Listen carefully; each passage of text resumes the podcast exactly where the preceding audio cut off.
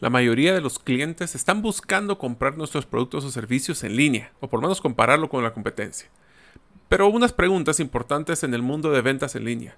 ¿Qué debo tener listo antes de pensar en vender mis productos por Internet? ¿Cuáles son las mejores prácticas para poder colocar mis productos en línea y que estos se vendan de una forma efectiva? ¿Cómo debo de crear mi tienda en línea o e-commerce? ¿Y cuáles son los errores que debo evitar para poseer una estrategia que posea un claro retorno de la inversión a través del incremento de ventas? Esas preguntas las exploraremos en el episodio a través de la entrevista con Steven Kremer, joven emprendedor en el mundo de e-commerce, quien nos contará sobre su experiencia y mejor aún, la de experiencia de sus cientos de clientes a los cuales les han apoyado para vender en línea de forma efectiva.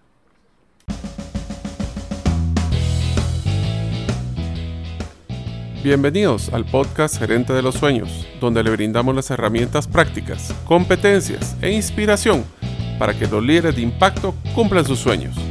Soy su anfitrión, Mario López Alguero, y mi deseo es que vivas la vida con pasión, resiliencia y templanza. Bienvenidos.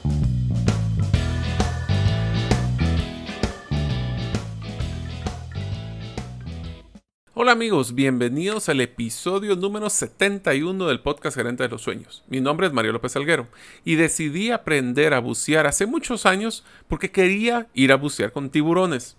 Logré hacerlo en Roatán y fueron muchos tiburones de arrecife del Caribe. El más pequeño era casi de mi altura. Fue una experiencia espectacular. Deseo agradecerte que nos escuches el día de hoy. Si todavía no eres parte de la comunidad de los sueños, donde puedes recibir todas las infografías de cada episodio, Puedes hacerlo suscribiéndote a nuestros correos electrónicos ingresando a la página gerentedelosueños.com o a través de nuestro listado de difusión de WhatsApp enviando tu nombre al más 502, más 502 aquellos que nos escuchan fuera de la frontera de Guatemala y el número celular 5017-1018. Repito, 5017-1018. El día de hoy tenemos el gran gusto de poder entrevistar a Steven Kremer. Steven estudió Relaciones Internacionales con Comercio Exterior en la Universidad Francisco Marroquín y una maestría en negocios digitales en el SIC de España. En el 2012, su hermano Christian Kremer y él crearon Bifrog, un retailer online que para el 2015 ya se habían enfocado más en el tema de desarrollo de tecnología y apps, más que la parte de venta de ropa. Y crearon Jupiter Tech, seguido por el 2017 y 2018 con la empresa Págalo un medio de pago digital. En Págalo funge como director comercial y Chief Innovation Officer. Los tres mayores éxitos que él considera en su carrera profesional fue la creación de sus tres empresas, bfrog.com, Jupiter Tech y ahora Págalo. Es una persona sumamente creativa, desde pequeño jugaba con su propia imaginación, le encantaba jugar videojuegos, inclusive hasta la fecha todavía sigue jugando muchos videojuegos y es coleccionista de artículos como los cómics. Su pasión realmente es la creación de nuevos negocios y quiere ser un futuro cercano, un venture capital o inversionista en capitales de riesgo. Si desean eh, pues, saber más de Steven, lo pueden escribir en su correo electrónico scremer.pagalo.co. Hola amigos, bienvenidos a un nuevo episodio del podcast Gerente de los Sueños, donde les brindamos herramientas prácticas y competencias gerenciales para que ustedes como líderes de impacto cumplan sus sueños. El día de hoy tengo, como ustedes escucharon, el gusto de poder presentar a una persona que ya lo considero como un amigo, porque la verdad es que hemos hecho varios proyectos juntos. Eh, es un joven emprendedor que con su hermano ha montado una empresa enfocado mucho a e-commerce. Así que primero que todo, te quiero dar la bienvenida al podcast. Steven Kremer, ¿cómo estás?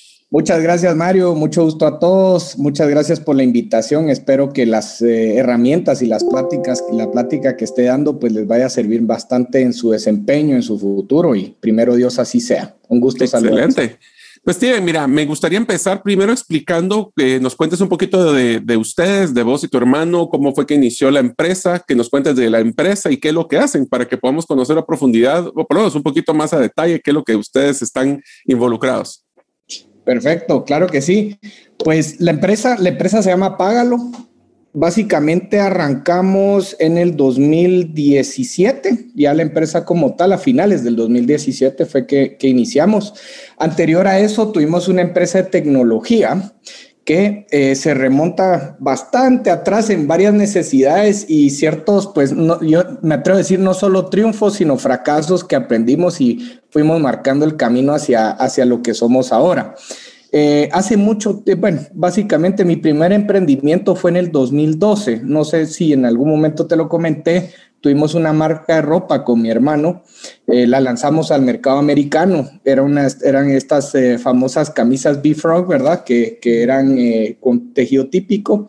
Las empezamos vendiendo en Estados Unidos y lanzamos pues un sitio web para atender el mercado americano ahí fue donde empezamos a fascinarnos con el tema de la tecnología y no tanto con lo de la moda, ¿verdad? Entonces, eh, poco a poco, pues nos fuimos convenciendo en el camino. Me atrevo a decirte en el 2014, 2015, que se puso un poco complicada la situación del tema de, de lo que son maquilas o textiles en Guatemala. Eh, nosotros ya empezamos a formular una idea de pasarnos al ámbito tecnológico, específicamente en el desarrollo de sitios web, aplicaciones móviles, ¿verdad?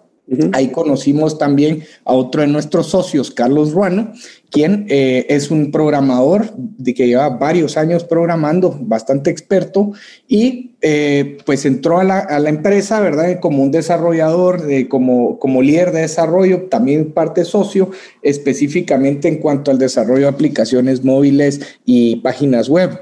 Ah, cada vez que fuimos adentrándonos más en ese mundo, nos dimos cuenta de otra necesidad, ¿verdad?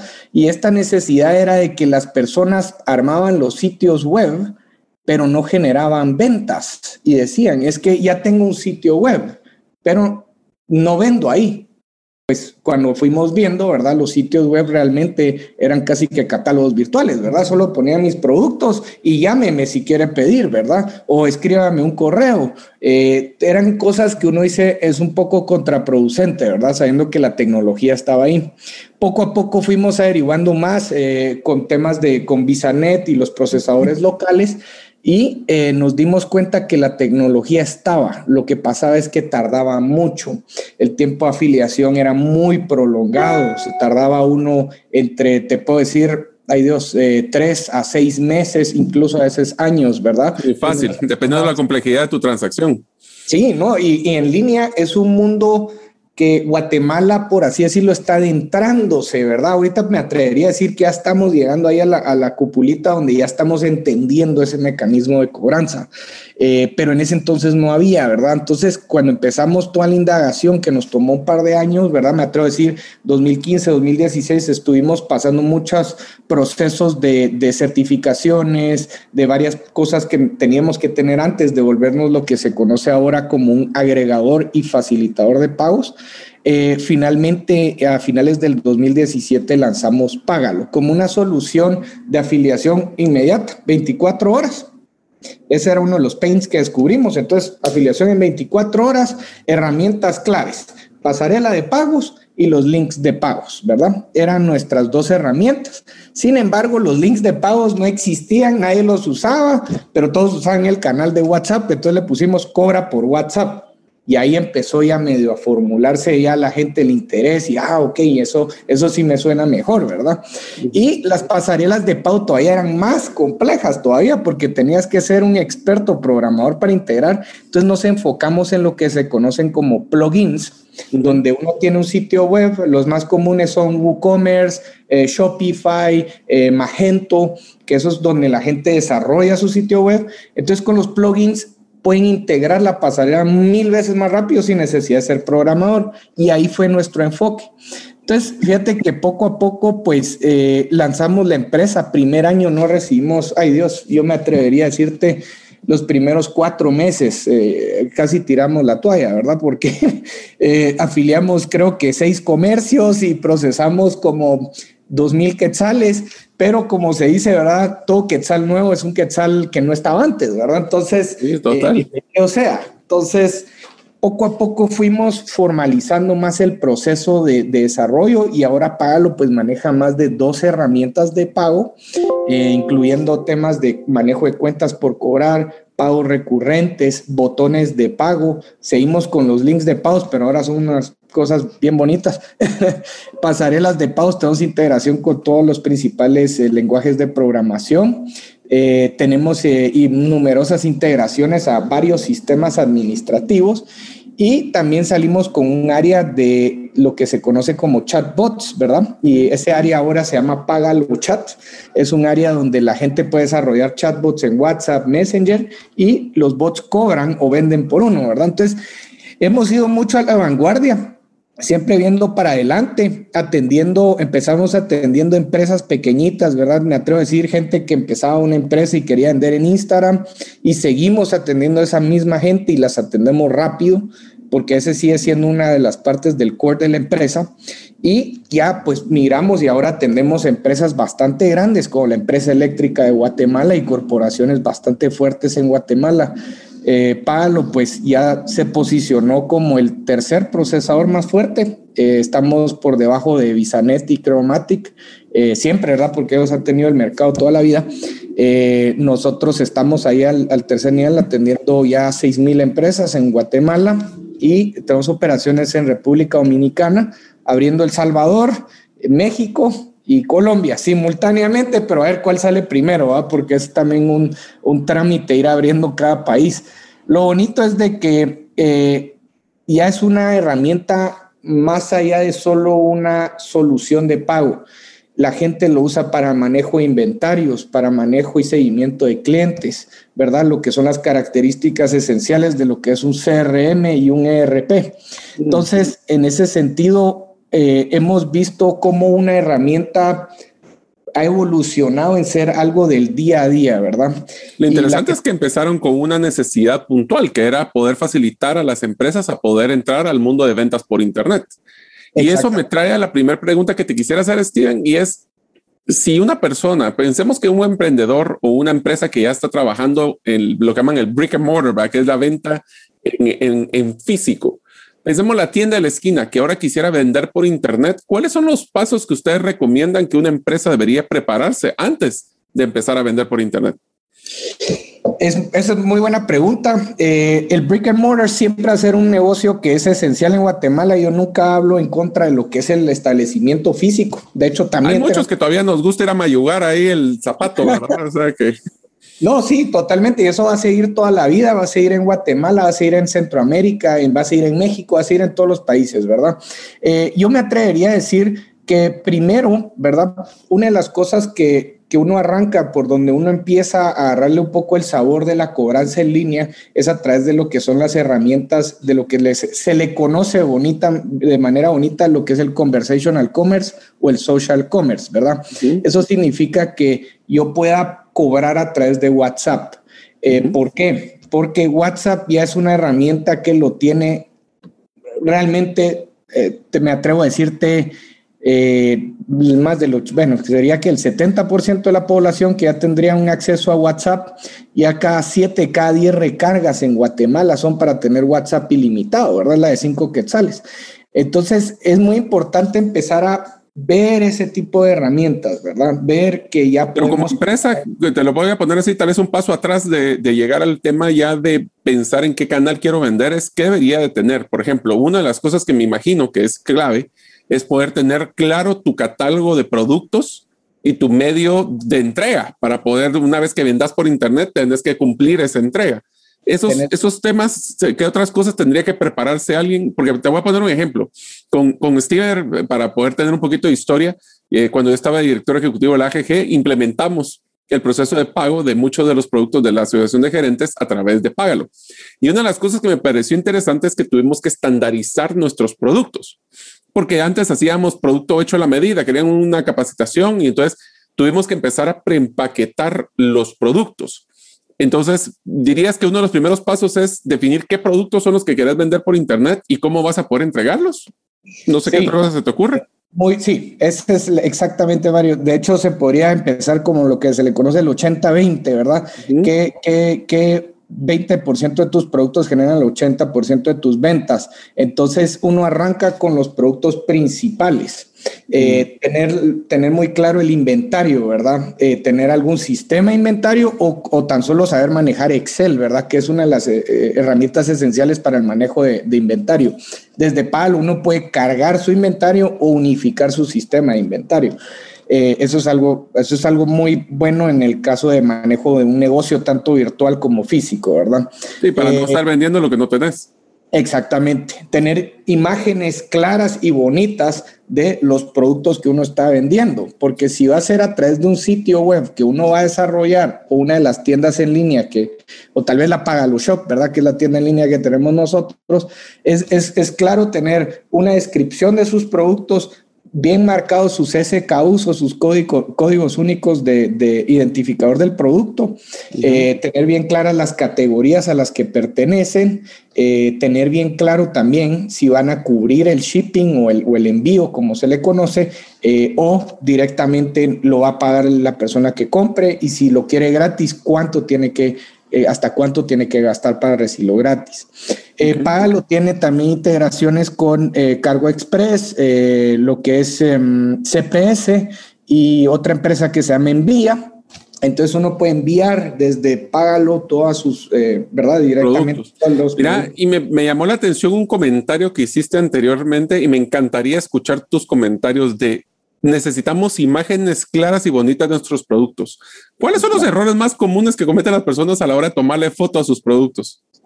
Yo me atrevo a decir de que es que no las pongan con fondo blanco. Yo no, soy con fondo blanco. Fíjate que me gusta el fondo blanco, es más ordenado, es más claro y aparte la persona tiene ya una, una idea de lo que es el producto. Cuando no es en fondo blanco, tiende a opacar mucho la imagen del producto, o sea, lo que es el producto se, se, pierde cuando uno pone una imagen con un fondo atrás y, y, lo hace mucho por, por como... Ay, bonito se mira, ¿verdad? Sino que es, es, es algo que es más claro si lo pueden hacer en fondo blanco Perfecto, ya las eh, imágenes secundarias pueden ser con fondos de lo que sea. Eh, eh, otro error común, poner imágenes muy grandes, la, la, plataforma tiende a comprimirlas. Entonces, yo sé, uno trata de decir, ah, yo voy a poner la imagen más grande, ¿verdad? 10 megabytes de imagen. El problema ahí es que todas las plataformas generalmente en línea tienden a comprimir. Entonces eso es otra cosa que hay que tomar en cuenta, ¿verdad? Yo te diría que otra también que es muy simpática, que aunque sea bien claro, es tener el producto bien enfocado. Eso es algo que seguramente más de algún uno, un producto borroso. Y el otro que también es tener, no tener claridad de lo que es el producto.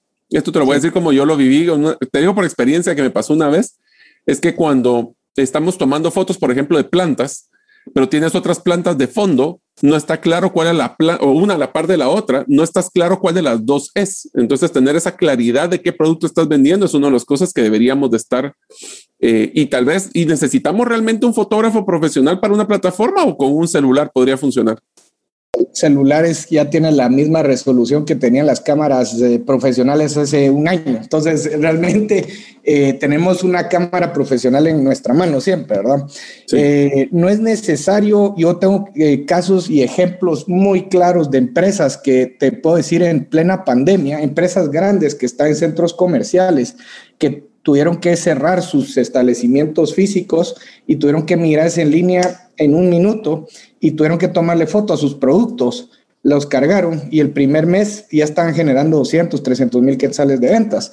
Entonces, si hay casos de éxito así, también hay gente que tomó oportunidades claves, ¿verdad? De su ciertos productos que estaban en demanda en ese momento e inmediatamente las cargaron, tomaron fotos, hicieron su Pagalo Shop, ¿verdad? Que no es necesario programarla, sino solo te genera un link único y la pegas en Instagram o la pegas en Facebook y empezaron a generar venta, ¿verdad? Con una inversión mínima de 200, 300 quetzales ya puedes llegar a 10 mil personas, ¿verdad? Entonces... O sea, que me estás eh, hablando de que una de las mejores prácticas que encontraste con estas eh, empresas que migraron fue tener montado esta plataforma e-commerce, pero utilizar todos los canales de redes sociales para direccionarlo de regreso a la plataforma. ¿Así es? Exactamente. Sí, así es. Y, me atrevo a decirte, Mario, que eh, otra de las claves del éxito en cuanto a eso es aceptar múltiples medios de pago. Eh, yo no, nosotros empezamos como una herramienta estrictamente de cobros en tarjeta, pero lo que es la aceptación de pago en efectivo contra entrega o la aceptación de pago en efectivo en general o el depósito bancario, siempre es bueno porque hay gente que se rehúsa a veces pagar con tarjeta y la clave del éxito es generar ventas, ya sean a través de la plataforma o no, lo importante es de que uno pues pueda generar las ventas. Hablemos de quitarle las excusas a los clientes del proceso de pago, o sea, hacerlo lo más rápido posible. Te voy a contar una, una, historia rapidísima, Steven, que me gustaría escuchar tu comentario. Yo tuve la oportunidad y estoy en un proceso de certificación en temas de comunicación a través de medios digitales, pura comunicación, no temas de venta, o sea, esto desencadena en ventas y mercadeo. Pero una de las frases que más utiliza el, el, el que de esta certificación es no confundir a las personas. Y cuando hablamos de no confundir, también inclusive es hacer el proceso de compra simple. A veces no hablemos de no más de tres pasos. ¿Cuál es tu experiencia con el tema de la interacción a veces de las plataformas de tus páginas web con tu plataforma e-commerce? Lo más fácil del mundo que se pueda, te lo digo. Eh, nosotros nos identificamos de eso, Mario. De hecho, es uno de mis, eh, para comentarte, yo la parte que superviso en Págalo es el área de innovación. Y constantemente me toca estar con gente, no, no, no tanto de Isanet, sino gente de Visa, de Mastercard, que siempre quieren mejorar el proceso de pago y hacerlo más rápido, más fácil.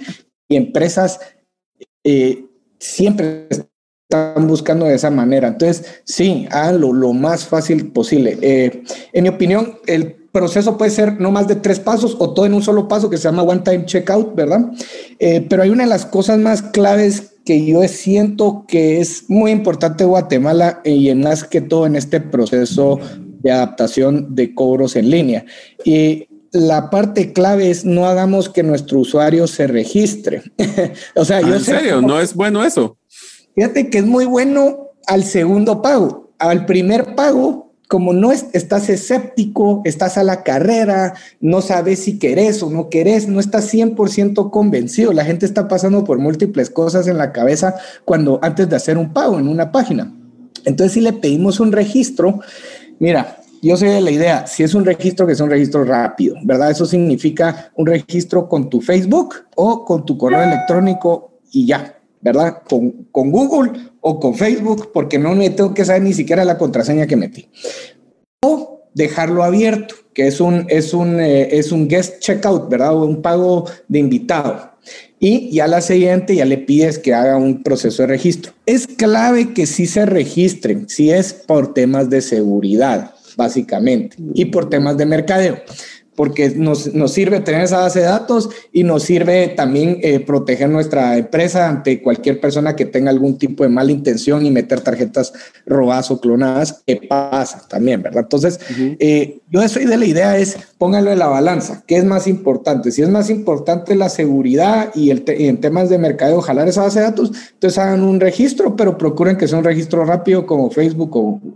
Y si no, si es generar ventas, hagamos un proceso de pago rápido a la primera, donde meta su tarjeta una vez y ahí después a la segunda le pedimos, ok, regístrese para dejar guardado su método de pago, ¿verdad? Entonces eso es como, es una opción o la misma persona puede escoger si quiero registrarme o si quiero solamente proceder y hacer el pago, ¿verdad? ¿Qué es este pago por como invitado? Que simplemente te dicen, no, una de las ventajas que yo creo que deberíamos de poner a la hora de ver un registro también, créeme, Steven, es el hecho de que va a ser más fácil tu proceso de compra en las siguientes etapas si te registras. Ponerle ese gancho de que no tienes que llenar otra vez tu información, que no estás teniendo que llenar otra vez la tarjeta, por ejemplo, aunque el registro de tarjeta. ¿Ustedes manejan eso del repositorio de resguardo de información de tarjetas? Sí. Sí, y te digo que eso es clave, es clave eh, que tengamos todo eso claro, ¿verdad? En, en ese sentido, eh, para mí es, es, muy importante que las, eh, las personas tengan claro cuál es su método, su approach al cliente, ¿verdad? También que tengamos claro qué canal vamos a, enfocarnos más.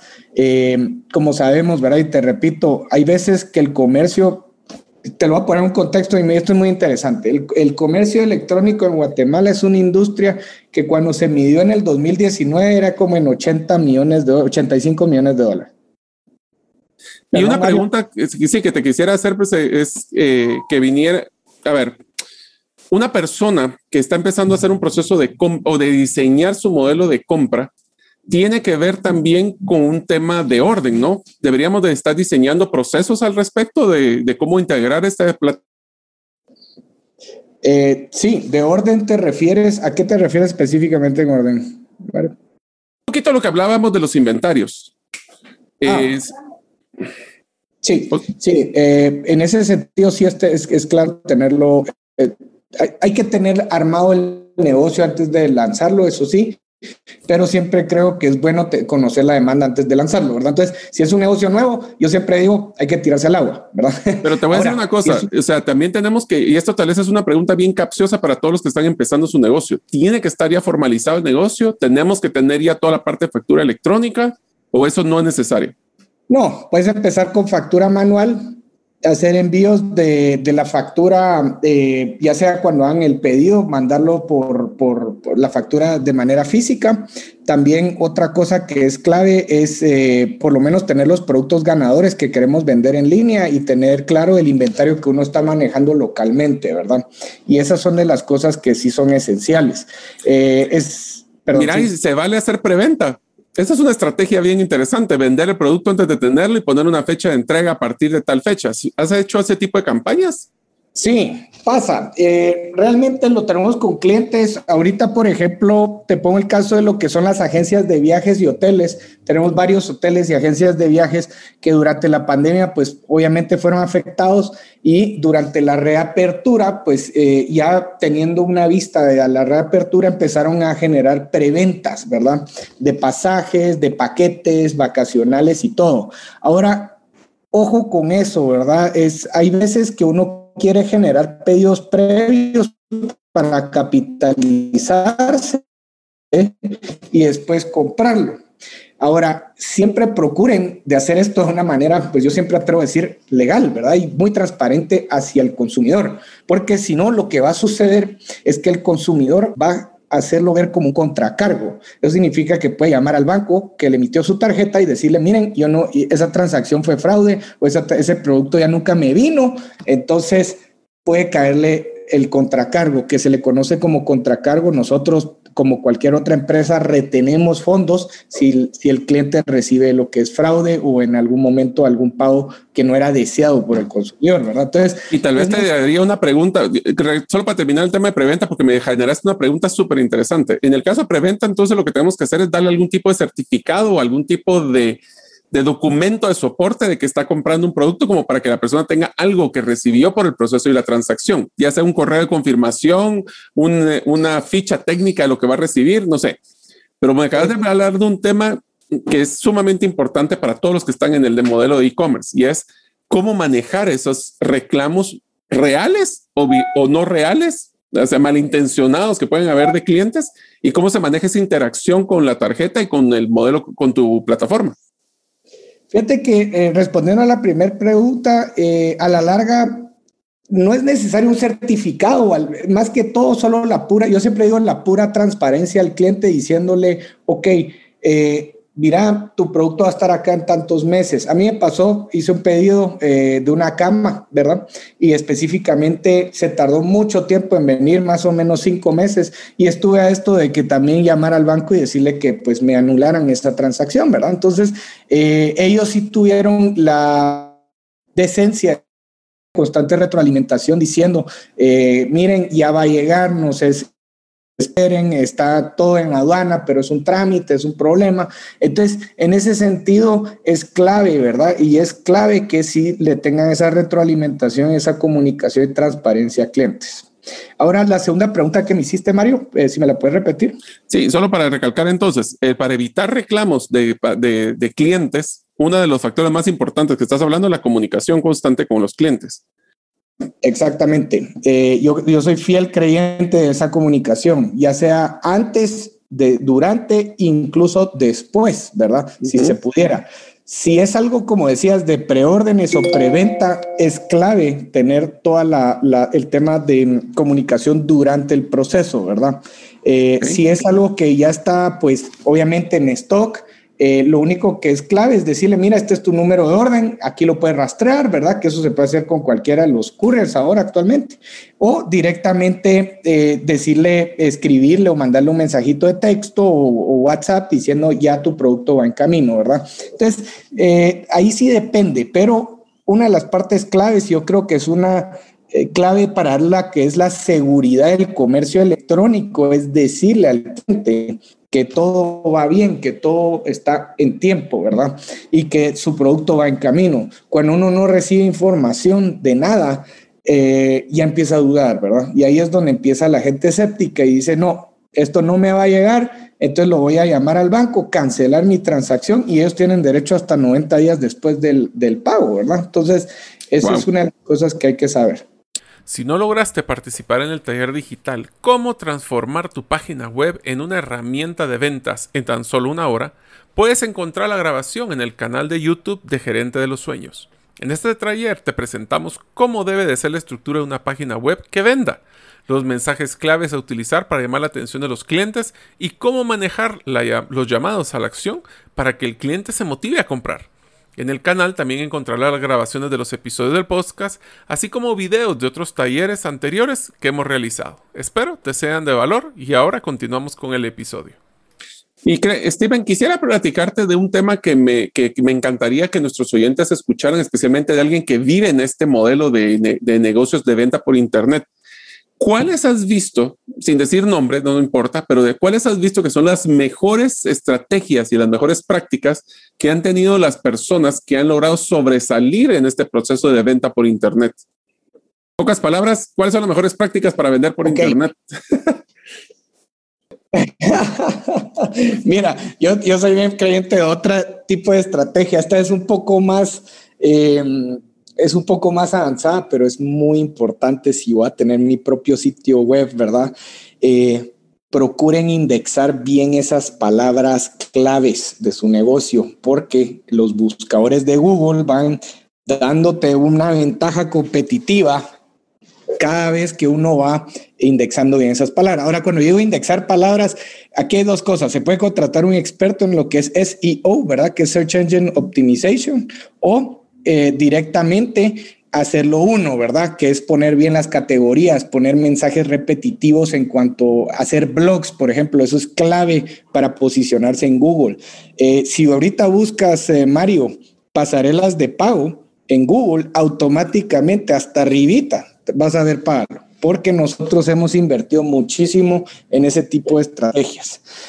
por otro lado, omnicanalidad estar omnipresente, ¿verdad? Como se le conoce. Eso significa tener estrategias también para redes sociales, Facebook, Instagram, porque uno nunca sabe dónde va a estar su consumidor. Entonces, esa es otra estrategia. Ok, tengo mi sitio web, pero también promoción en Facebook, ¿verdad? Y hago procesos de pago rápidos en Facebook. Eso, ese tipo de cosas le encanta a la gente. Te diría de que es bien interesante ese comentario, Steven, con el tema de que puedes tener una página preciosa, pero si nadie lo visita, difícilmente vas a vender.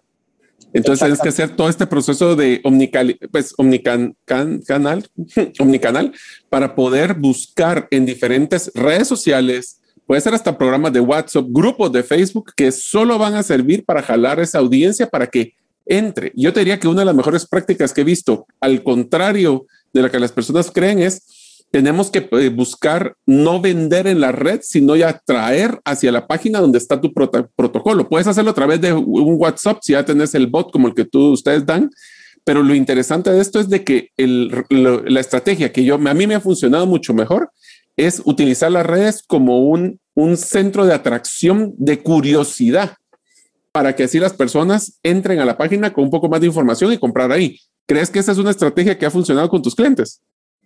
Sí, sí ha funcionado. Me atrevo a decirte que sí es algo eh, clave tener también, que tengamos, eh, que tengamos varias áreas de presencia, que también tengamos muy claro hacia quién es mi consumidor, dónde lo puedo encontrar. Hablaste algo muy clave, que eso es también tema mercadológico, pero me atrevo a decir que también es importante. En su sitio web es bueno que pongan códigos de referido. ¿Por qué? Yo puedo sacarle el jugo a mis códigos de referido si entro a estos grupos de, de lo que es Facebook, de lo que son WhatsApp, ¿verdad? Lord Multitask, Lady Multitask, todos esos, y vender mis productos. Y en mi sitio web a la hora de que yo quiero comprar, pongo mi código referido y recibo un 15% de descuento, 20% de descuento y bonifico a la persona que me generó o me trajo esta venta. Eso es lo que le encanta a la gente. Y ahorita como la gente está en casa, bueno, gran parte de las empresas y gente que ha sido suspendida, pues en ese sentido es clave tener esas estrategias claras porque te trae más plata, ¿verdad? Entonces, eh, yo sí soy fiel creyente que también tener temas de, de códigos de referidos es muy clave en el sitio web. Si ustedes quieren saber más de este tema, los invito a que busquen en internet el código de referido, pero más que eso se llama affiliate marketing o mercadeo de afiliados Creo que eso les va a ayudar para poder aprender un poco más de este programa. Te digo, nosotros hemos hecho ya varias campañas en de las empresas que estoy, una de las empresas que estoy involucrado de cursos y ha sido una experiencia bien interesante, porque también la pregunta que me han o, la duda que todavía no he logrado solucionar es qué incentivo le tienes que dar al afiliado que sea tan poderoso para motivarlo a hacer el proceso de, de, recomendación o de promoción. Eh, entonces sí es interesante ver que, por ejemplo, nosotros hicimos en uno de un curso de criptomonedas que tenemos con un socio, eh, promociones hasta de regalar noches en casa, eh, en Casa Santo Domingo, que es un hotel muy bonito en Guatemala, y motivó, pero no fue aquel detonante tan importante, como que tiene que ser un detonante mucho más corto plazo, o no sé, un descuento, como decías. Entonces, es, es interesante investigar de esta, de esta metodología. ¿Qué otra cosa crees que tiene que ver? Y tal vez ahí es interesante platicar de cómo eh, interactúa o no interactúa las tiendas físicas con la página web. Te voy a hacer una estrategia que me pareció muy interesante que estuve investigando y es si nosotros montamos toda la plataforma de inventarios, el usuario más grande que a veces existe es el encargado de la tienda que quiere buscar si existe inventario en otras tiendas. Esos son los tipos de, de migración de lo físico a lo virtual que estás teniendo. Sí, mira, pasa mucho. Eh, también me atrevo a decir, nosotros tenemos una empresa, ¿verdad? Que es un retailer fuerte en Guatemala, eh, me atrevo a decir, con más de 100 tiendas y tiene una de las problemáticas más grandes, ¿verdad? Es específicamente que no ha unificado su inventario físico con el inventario en línea. Entonces, cuando... Uy, son dos cosas separadas y divorciadas, me estás diciendo. No, tiene que tener unificado eso. Sin embargo, me, atrevo a decirte que los sitios web que te ofrecen ese tipo de, fortaleza, donde ya tienes eh, directamente la retroalimentación en línea rápida, son sitios web un poco más avanzados, ¿verdad? Entonces, eh, en ese sentido, también, si uno quiere tener, si uno tiene una operación fuerte, ¿verdad? Si uno tiene una operación grande o tiene una operación con mucho inventario, es clave que tengan un sitio web también que le permite potenciar eso, no, no, ser, no ser, como dicen, ¿verdad? No ser garra con eso, ¿verdad? aunque te diría una cosa, si nosotros somos una empresa pequeña y les dejo una recomendación, me decís si en tu caso crees que es válida, es eh, si ustedes van a empezar a vender por Internet, habrían dos cosas importantes que tomar en cuenta en inventarios. Uno es que puedes tener un inventario dedicado exclusivamente a la venta por Internet que no necesariamente lo más eficiente, pero si tú utilizas, porque vas a vender en físico uno de, las, de los productos que estaba asignado a Internet, que tenga la disciplina de descargarlo de la, de la plataforma, porque lo peor que puede pasar es que estés vendiendo productos que ya no tienes en existencia, ¿correcto? Correcto.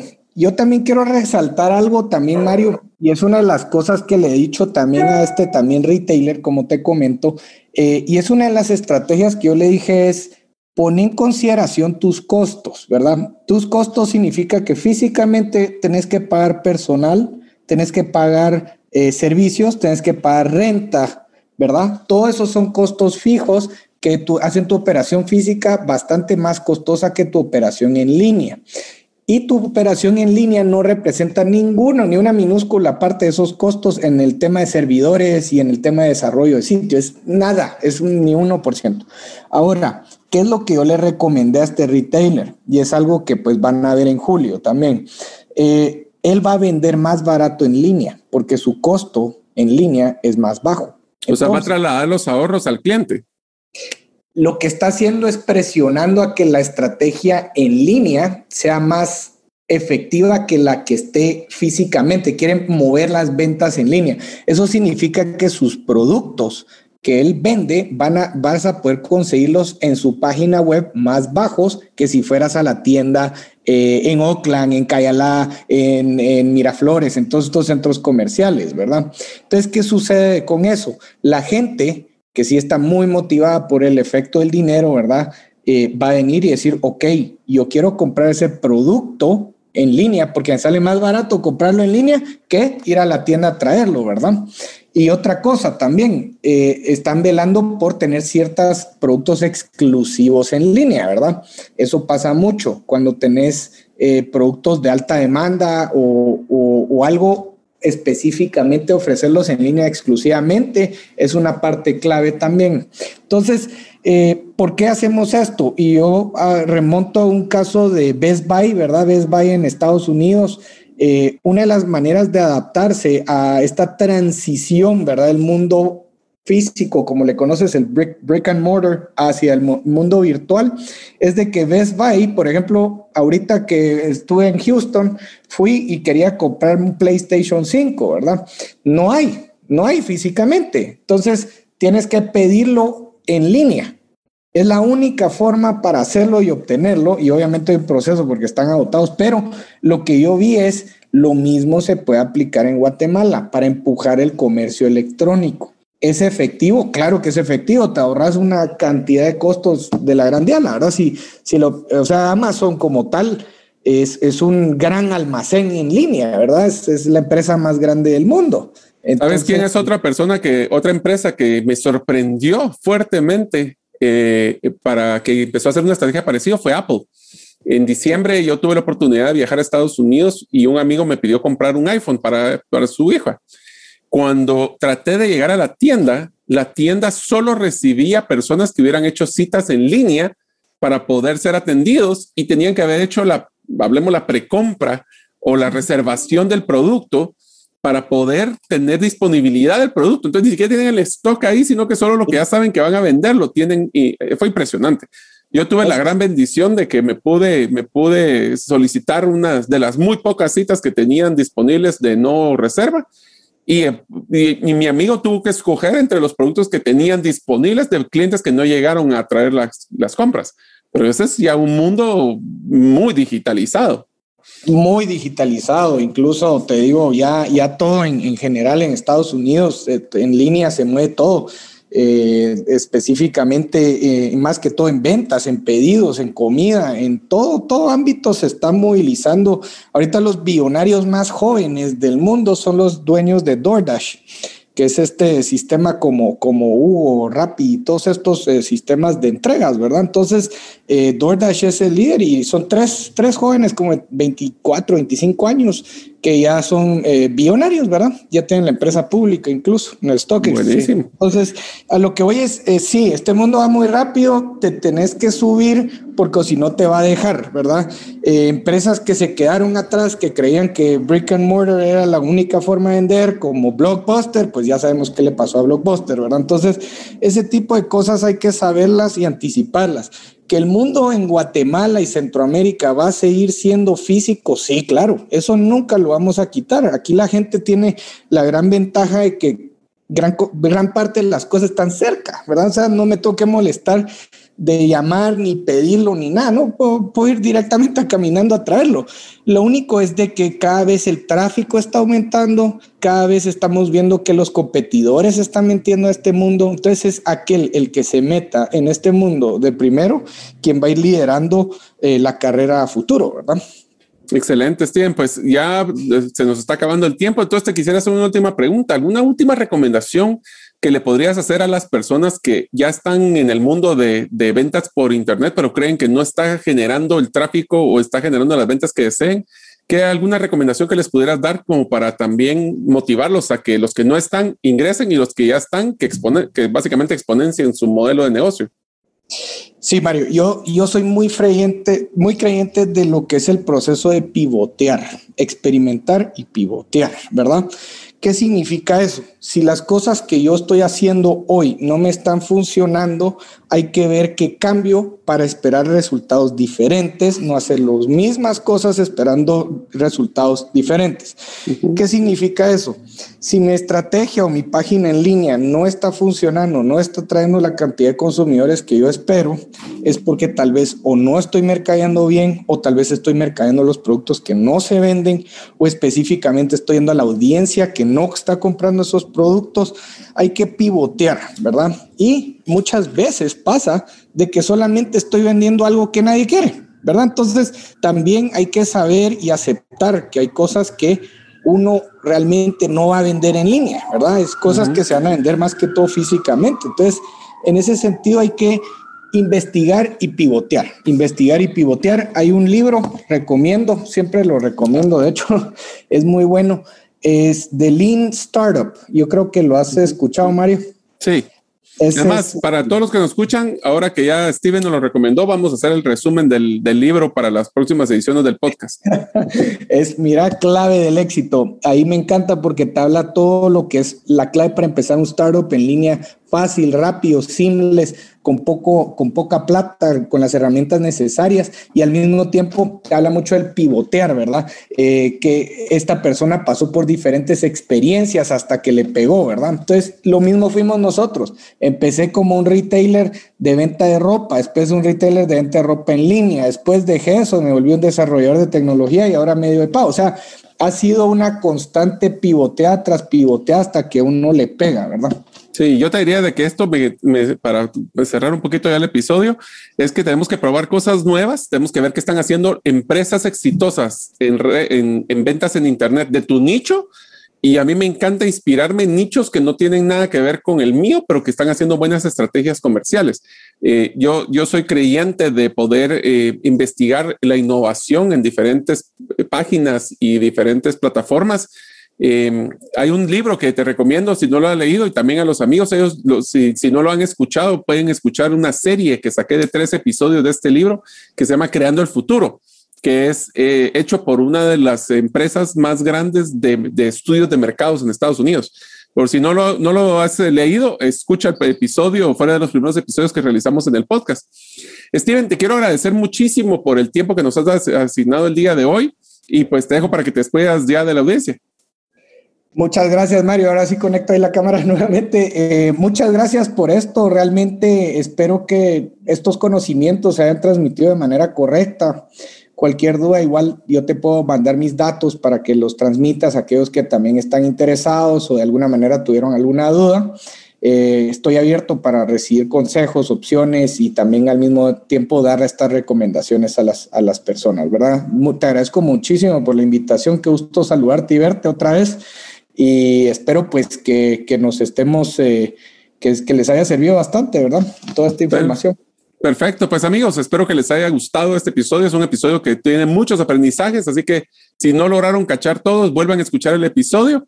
Eh, los que quieren recibir la infografía, les recuerdo que lo pueden hacer es inscribiéndose en la página gerente de los sueños.com o enviándonos un mensaje de WhatsApp al más 502 50 17 10 18. Mientras nos toca el siguiente episodio, que tengan un excelente día.